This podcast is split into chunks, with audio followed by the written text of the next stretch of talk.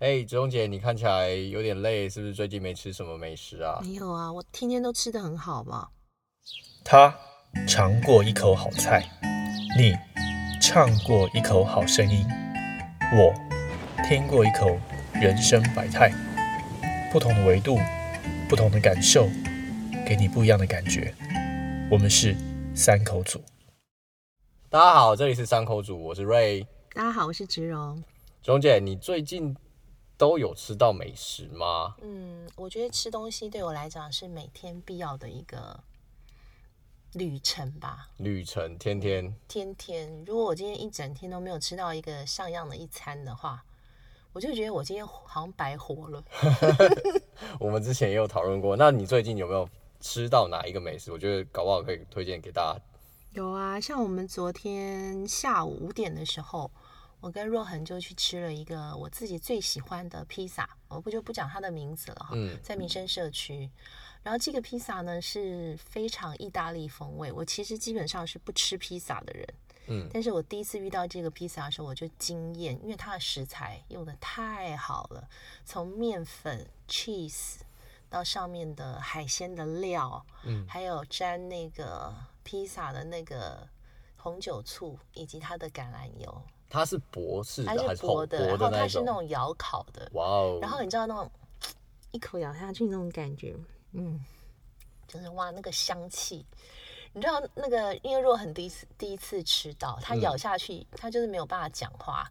然后他好不容易脱完之后，他第一句话就说：“钟姐，你有带瑞来吃过吗？”我说：“还没耶。”所以你们点的那是是哪一个披萨？我们点的叫做渔夫海鲜。渔夫海鲜，它上面有很多的虾子，还有那个小的那个套 Q 那种小墨鱼，然后还有呃蛋菜，嗯哇，还有那个茴香。哦，然后有，我觉得应该有两种不同的 cheese，因为还蛮蛮有层次感的。然后最重要一点是，它的大蒜下的很好，所以它是有一个蒜香，嗯，就是那个蒜味是还带一点点辣，所以它更跟那个整个海鲜非常 match。尤其是你吃的时候，你要沾它桌上的那个它的非常棒的橄榄油跟红酒醋。我现在讲着讲着就饿了 所以我们真的不该在吃饭时间来录音的。对，没有错。哇，听起来这个披萨真的超丰富的哎。对啊。可是，可是你知道，我说到披萨，我就顺便顺便讲一下，因为我自己的披萨的经验就是，我我停留在我在欧洲的那一段时间。嗯。我自己有有披萨，因为大家都知道披萨发明地就是。意大利嘛，嗯嗯嗯，那我一直觉得哦，好去，那我就去意大利，一定要吃披萨。我去了拿坡里，因为拿坡里就是发明披萨地方。然后他那边有一间就是传统的店，嗯，就是也说他们称为是那一件是创始披萨这件的东西。那他卖的东西就是那种像你讲薄皮的那种披萨，然后因为它的选项其实非常少，嗯，非常单纯，然后意大利也没有放很多。我们就点了最经典，因为大家都说好去点那个经典的 margarita。嗯啊，margarita，我昨天本来也想有考虑要不要吃 margarita，嗯，但是因为我太爱海鲜了。嗯，可是你海鲜也是，我觉得听起来很棒。但是我我很我想分享的是说，那个在拿破里吃到那个 margarita，就是它就是薄薄一层，也是窑烤，然后它是放了呃，真的就很纯粹哦，就是番茄番茄酱上去，他们自己打的那一种，然后饼皮就薄薄，也就。纯粹就这样而已。然后我拿到的时候，其实我有点觉得啊，就这样吗？嗯 嗯嗯。但他卖的也不贵，我记得没呃一百多块，一两百块台币而已，不到两百块。嗯。然后大概是六寸的 size。嗯嗯。那我就想说，我们大家因为其实很多人还没开店之前就在排队了，然后就在就就我们想说，那就试试看，因为毕竟朝圣嘛，它就是一个好像必须必吃的一个东西。然后拿到手的时候想。这东西看起来其貌不扬，就是它它没有看起来没有给人 fancy 感，就是很朴素很素素到不行，就觉得这好像路边就是嗯。买得到的东西，然后没想到吃下去，哇塞天呐！我觉得我觉得这个就是你讲到就是台湾人跟我们欧美就是其他的地方人用餐最大的不同，我觉得台湾人很在乎 dressing，就是他的外表还有他的那个。摆盘啦，然后它那个样子，就简单来讲就比较外貌协会。嗯，可是很多食物哈，你看起来一碗不怎么样的汤，可是它可能里面的材料几十种，嗯，那是挑战非常厉害的嘴巴。对，所以我们昨天吃的那间披萨，它有一个选项叫做白披萨。白披萨没有任何 dressing，就是白的，是是白就是没有任何颜色吗？你就是吃那个饼，就类似像我们吃葱油饼，只吃饼皮吗？只吃饼皮。但是我要跟你讲，它的饼皮真的很好吃，很香。那那个就是面粉很厉害。然后它的那个面粉就是刚烤出来，然后你就是光沾它的油跟醋，就可以让你好吃到吞舌头。哇天哪！我觉得我应该尝试一下挑战，因为我目前我的那个就是。有点难以撼动那个披萨，在我那个地位，在那个自从那个拿破里之后，哦，这家一定可以，对，这家一定可以，我们约个时间去。好，如果听众想要问我们这 这一切怎么办，我们要夜配一下，不要不要，我才不要，不能不能让他知道我们这吃不到，因为它店很小，你知道吗？哎呦，对呀。好，那那下次听众再听我们分享哦。那我我自己啦，最近最近有吃到，嗯，因为你也知道，我都一直到处。东奔西跑嘛，到处就是有机会，就是都东吃一点，西吃一点，就是有什么东西。那我最近吃到了一间店，在新店。新店。对。那据说他是他之前是那个鼎泰丰厨师出来开的。嗯。对对对，所以他是做的东西其实跟鼎泰丰蛮像的，就是比如说他会有小笼包，然后那种呃炒饭啊，排骨炒饭，嗯，然后像是那种。呃，那叫什么红油抄手啊？抄手对抄手类的，然后呃酸辣汤这种东西，对。然后我觉得那间店，呃，我吃了我自己觉得很棒。鼎泰丰的酸辣汤真的很棒。可是它不是鼎泰，重重点这间不是鼎泰因为你一讲到酸辣汤，我就在想到，嗯，酸辣汤在我心中有一个不可撼动的，好像就是鼎泰丰。是哦。嗯。我觉得啦，还有你目前的那个酸辣汤是 number one 是鼎泰丰，对，但是还有一间叫做清真牛肉馆，他们的酸辣汤很厉害，但是因为他们是不吃牛的，呃，不吃猪的嘛，因为他们是清真的，对对对，所以他他就少了一个牛那个那个叫什么猪油香，嗯，啊，鼎泰丰可能有一点点不同的香气啦，嗯，因为食材会不一样。我觉得我们下次可以聊一下那个关于那个酸辣汤，因为。因为我呃这么长时间以来很少找到有人真的对酸辣汤就是吃很多酸辣汤或他对他比较研究。我为什么会这么说呢？因为我从南到北吃的酸辣汤啊，其实每家店做出来酸辣汤都不一样。嗯。然后包含它的稠度、酸的跟辣的，甚至调味，其实放料等等，我觉得那个好像没有一个。规范规范哦，对，所以我觉得这件事很值得我们下次可以聊一下。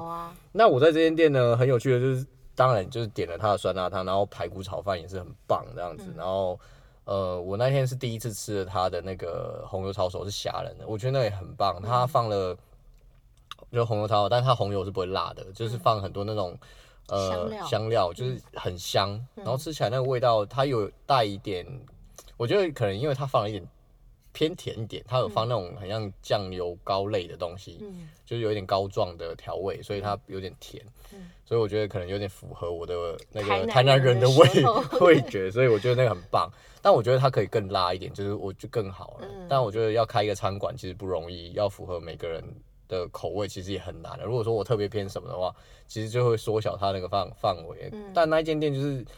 比较，它很平价，它是给大众去吃的。我想这是它的设计，但是它的品质呢，我觉得就是有一定达到。食材不错。对，我觉得食材就是你讲的食材不错，这是我最近吃到，所以这边可以跟大家分享一下。嗯，那今天我们聊了这么多，其实在讲了美食这件事情啊，我们也意识到了台湾其实很多的外食族。嗯嗯，子龙姐你也常常讲，你觉得对外食族你都有一些。看法啊，对，像你就是很喜欢自己煮嘛。我这样讲会不会被骂？我我其实住在一个非常方便的地方嘛。我们在民生社区吃的东西太多了，走下来每一个巷道都有很多很好吃的小点啊，或者小店这样。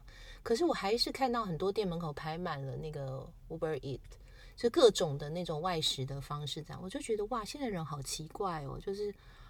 你都不会想去看一下那间店里面在卖什么东西吗？你知道，像我要买一个外食，不要说你不要说去找卖外卖啦，哈，我就要去买一个外面吃的东西。我希望他的厨房是透明的，我希望我能够看到厨师在那个透明的厨房里面的料理，甚至我可以伸头看一下他的食材，这样我才放心。哎，我不太能够明白，就是那个你去店里吃就也够了，对不对？你还点回家这样子，完全就是那种，这是什么婚姻呢？好像那种网络交友的那种感觉哦，陌生配对。对对，对于我这种人来讲，我会觉得好风险好高哦，是吗？嗯，能能感觉到这个这个这个这个体验，嗯，而且没什么温度嘛，嗯嗯。但我自己其实我我也算外食族啊，你也知道我就是这样跑，所以我等于不得已，对不得已，但是我所以，我我必须得这样不断的吃，然后筛选出哦我可以吃的东西，类似这样子。我透过这个机制，所以我不断的去吃，然后找到一些呃我可以信任的店，然后我觉得那个是可以的，所以我只要到那个地方，我有就变成习惯，我就去吃那间店，就变成我的 list 这样子。那其实我观察到。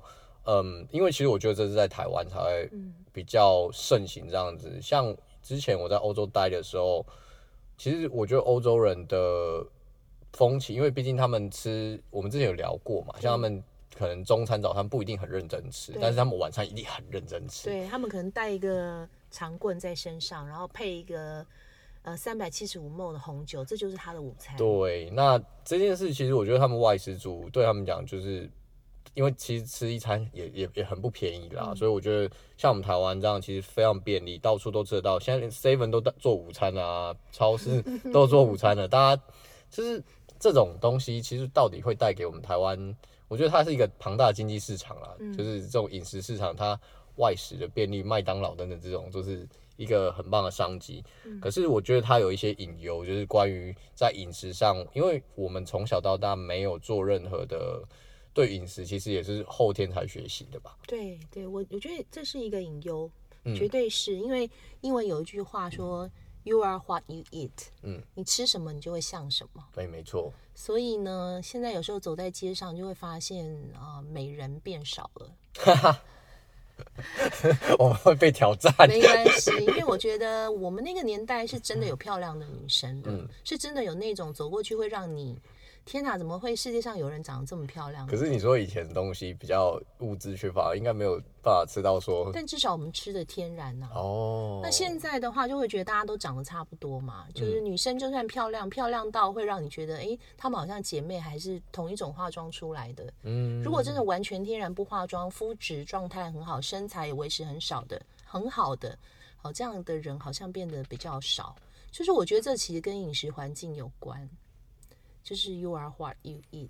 嗯，那年轻的一代呢？比如说你的肤质状态啦，你的体态啦，你的健康状况啊，会不会跟我们现在的这个你所谓的饮食教育有关？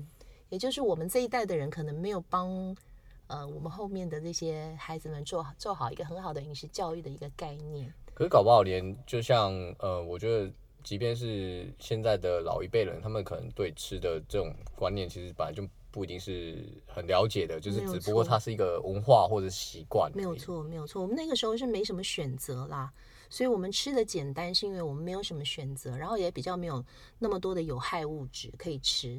那当我们这一代富起来的时候呢，我们可能就没有在考量说有很多的添加物，拼命吃，拼命吃，对，然后有很多的，就像你刚刚讲那个 dressing，很多的东西，就看起来很漂亮，对，那个以前我们小时候看不到的，嗯，那可能有一种基于弥补的心态，就给孩子们吃，就是哎，你看你吃多好，比我当年好多了，殊不知其实你给他吃的东西一点都不健康，然后久而久之，这些孩子们的味蕾，他们的口味被养成。对于人工的东西反而比较依赖，比较喜欢，比如说像手摇饮这种东西，他对于白开水他可能喝不下了。哎，真的，像我们一杯很好的金萱，他可能喝不下了。哎，真的，他都一定要喝甜的。而且你知道，我有时候走过那个手摇饮店，我觉得他们茶味很臭。哎，对我来讲，我觉得那个味道我一闻我就觉得很不舒服。我的朋友是照三餐在喝的。是真的没错，真的好可怕！照三餐在喝手摇饮哦，嗯，那这样身体真的是负担很大。不管他的不喝不行，有点像中毒一样。所以那个里面是不是有可能真的加了什么让他？所以糖糖饮这件事其实是是一个很严重的问题啊，因为之前像在美国，就是为了糖这件事有很大的抗争，甚至他把它列为一个国安危机，因为糖造成他们的肥胖嘛。那美国有三分之一的年轻人其实就已经有过度肥胖的危机。所以美国把它列为一个很严重的警告，就是说，哦，你三分之一的人口，我这样以后怎么作战？我真的觉得糖其实某种程度来讲比毒品还可怕，因为你毒品，你知道它的毒品，你不要碰。可是糖会上瘾，但糖不是毒品，而且糖吃了以后心情会很好。嗯，大家会互相鼓励说：“来，我们来个甜点吧，再配个什么手摇饮吧。”然后就会变成一个上瘾的习惯。嗯，没错。那其实像你看，刚刚你就提到这么多，如果说真的让我们自己去设计一个所谓的饮食教育的话，如果假设你有，你可以设计一个给。呃，适合大家或者不，或者你要分点你也好，你通常你你觉得哪一些议题，或者你会想怎么设计呢？就可能会讲的比较 rough 一点啦，嗯，但是我自己的饮食习惯，当然我就是以蛋白质为主，蛋白质吃的比较多，嗯，而且我都是吃比较好的蛋白质，像我刚刚提到的这个虾虾子啦、海鲜啦，哈，然后鱼啊这些我吃的比较多，还有鸡肉啊这些，然后牛肉，其实我我不太进口，不太忌忌口。嗯，你看我什么都吃，而且我吃的分量非常大，可是我很瘦啊，常常都会有人问我说，怎么可以保持身材这样？其实很简单，就是我吃足够的蛋白质，然后足够的蔬菜水果，我摄取足够的水分，但这个水分里面没有太多的糖分呐，对不对？我从来不碰那种有糖的饮料，所以可能比较不会胖。那油炸的东西我有吃，但是呢，我要讲的就是有时候真的闻到那个油的味道不太舒服，就是嗯，有的油炸的东西。走过他的店门口就没有欲望吃它，就觉得那个油的味道有一种蒿味啦。那如果他用好的油，你 OK 就对了。对，其实我很爱吃油炸的东西，但是就是必须它炸出来的东西让我觉得是香的。你有没有用过什么油？还是你知道就是怎么样的油？还是你使用过的会会比较符合你觉得你 OK 的？什么样的油啊？对，因为我想，我认为外面的那个也许炸鸡店或什么，它可能。除非你买比较高贵的那种炸鸡，会不会比较油？比较因为不知我不知道。其实用什么样的油是还好，因为譬如说像我自己吃橄榄油，但是你知道橄榄油就不适合油炸嘛？嗯，对，没错。那适合油炸油，一般来讲可能是调和油。可是呢，重点是它炸了多少次嘛？嗯，对不对？没错。对，所以如果你自己在家做的话，你可能半锅的油，你就用了一次以后，你舍不舍得倒掉？我自己。煮的经验我通常不会倒掉了，对啊，但我会把一些比较我我觉得有变质的状态或者是渣的部分，我把它弄掉这样子。对，顺带一提，最近不是很流行那个气炸锅？气炸锅，气炸锅，气炸锅，气炸锅。我所有的朋友都跟我讲说，这个很简单啊，就丢气炸锅，因为不用放油，就用那个食物本身的油去炸它。对对，但是我就在想说，啊，现在人真的是就是。气吃气炸锅炸出来的东西，对我而言就很像去吃麻辣锅，所有东西进去出出来以后都一个味道。哦，了解。所以我觉得其实我能吃的东西不多啦。因为我设计菜单，可能大部分人就会觉得说啊，你命太好了，我们大家没有办法这样吃，面粉也要挑，对不对？米也要挑，菜也要挑，肉也要挑，蛋白质要挑，然后又不能喝糖分，那你到底要吃什么？嗯。但我觉得啦，如果你坚持一段时间之后，你的味蕾哈。跟你的你的嗅觉会恢复到一个比较纯净的状态，嗯，你的身体会告诉你你应该吃什么，嗯嗯，没错，我觉得非常认同你讲的这个过程，因为我在欧洲的时候就是这样去训练自己，虽然是不是训练，就是你你在让你吃干净到一定的程度的时候，你味觉突然会。变得非常的敏锐，对对对，然后你会发现很多你没平常没想到的事情。但我那时候就在想，说我一定是在台湾外食煮太多了，太久了，味觉有点麻痹。那变成在欧洲的时候，我吃的食物都是非常纯粹，甚至于煮的时候，我几乎不太放调味，我尽量去吃原原来那个食物的味道的东西。然后经过两年之后，就会一两年就是长时间的催化的效果下，就变得真的就是。那味觉就变变不同，嗯，然后你就会开始慢慢的发现，哎，就原来食物有这么多不同的味道跟层次，对，真的。然后你再吃到不不对的东西的时候，你就会发现说，天哪，我怎么会吃这样的东西吃了那么久？虽然不至于立刻致命，但是它一定某种程度对我的健康是不好的。嗯，那说到呃，我觉得我自己如果说像我跟大家分享一下，我觉得如果我要怎么设计这个饮食教育的话。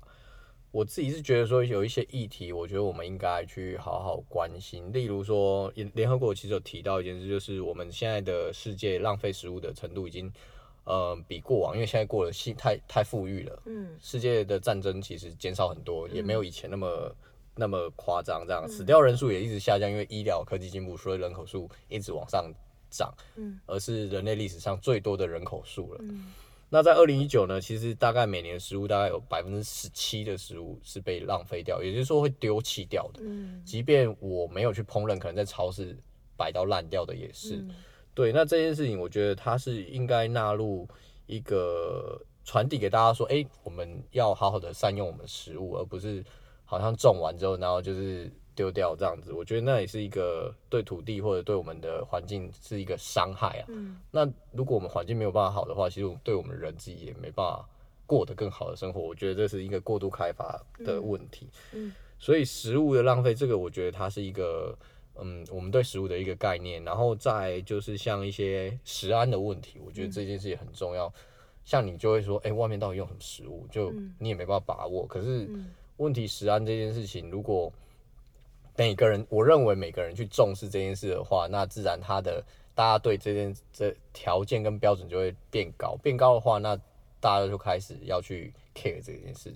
但是就是因为大家的舌头被养坏了，反倒是有一些有加调味跟人工素材的东西，它会卖的比较好。是，然后它的成本又比较低。嗯，那么那么制作这些东西的商人，他为什么要笨到去做一个成本比较高，然后又不取悦你味蕾的东西呢？对，所以我才觉得说要。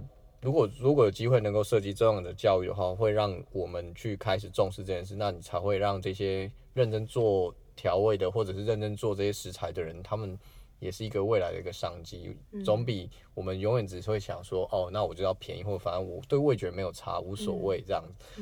那其实，在没有你不 care 味道的状况下，你也同时在伤害你自己身体，你也是不知道。对，所以我觉得他根本的问题在于一个，在于一个心理状态啦。嗯，就是你讲的，就是人会不会在意他自己吃的那个东西对他的身体健康是有帮助的，还是他只在乎瞬间他那个口感的愉悦感？那他也没有去分辨那个愉悦感是什么。嗯，那譬如说你刚刚讲到的浪费食物这件事情，也是有很多地方有人挨饿嘛，对不对？没错。所以其实现在这个事件呢，就是。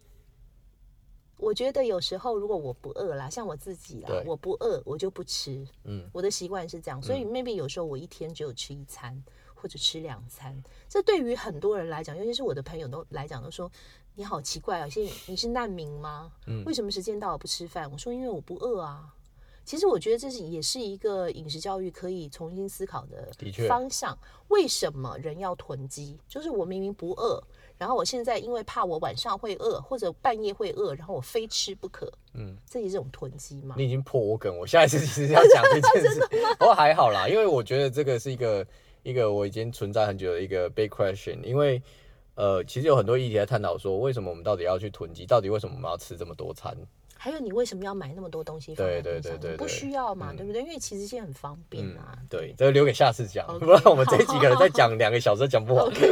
啊，那最后其实跟大家分享，为什么说这个饮食教育的重要性？我觉得除了环保、你的饮食等等这些东西，有外面有很多一些人，其实也逐渐开始重视这件事情了。那有一些协会，其实他们也在做推广的饮食教育，那包含。最近有一个呃，我看到一篇文章有说到说，六岁前其实的孩童会特别挑食，嗯，这是属于他们一种正常的防卫机制。那如果既然说我们知道这个小朋友他就是挑食，其实就不更不应该养成那个挑食的机制，就是哦，像很多人就不吃红萝卜或不吃什么不吃什么不吃什么。其实我我小时候也是这样，但是我我是不断的去克服它。我但我觉得成人很难，有点难，尤其是我的朋友他们也很难克服。所以为什么我特别提到说，呃，这件事情，同时教那饮食教育的重要性。嗯，那他们也利用了游戏的体验跟绘本，让小朋友去更认识食材啊，或者是呃做厨师啊，怎么做菜啊，烹调料理这些东西，我觉得他会有一些给他们一些概念，让他我觉得对他未来是有所帮助的。嗯，对。那其实这就是我想讲的，我自己的设计的话，如果就会把这几个东西，如果分跟跟大家分享，除了就是你吃好那。嗯，我觉得除了首先要先要食安呐，就是安全，然后再来就是食好，嗯，食的东西是好的，嗯，然后再来就是食味那个味道，嗯，然后再来会食美，哦，然后是有境界的，就对，然后最后就会食心，啊，这是我自己想的，我自己心得是这样子，就是你你你你这个一一路上来的话，你最后就是吃到最后就会吃，所以感觉到。那种心情的部分，我真的觉得吃饭是一种心情，就是每天不管有没有人陪我吃饭，你们有没有人回家？我一定都会帮自己好好做一餐，然后倒一杯白酒，嗯，坐下来好好的享用一餐，因为我觉得这是作为一个人最基本的人权，不是吗？最基本的人权，很好。对呀，对呀。好的，那谢谢子荣姐跟大家分享。那如果听众，如果你有喜欢我们的频道的话，欢迎上三口组搜寻我们的 Instagram 跟 Facebook。拜拜，拜拜。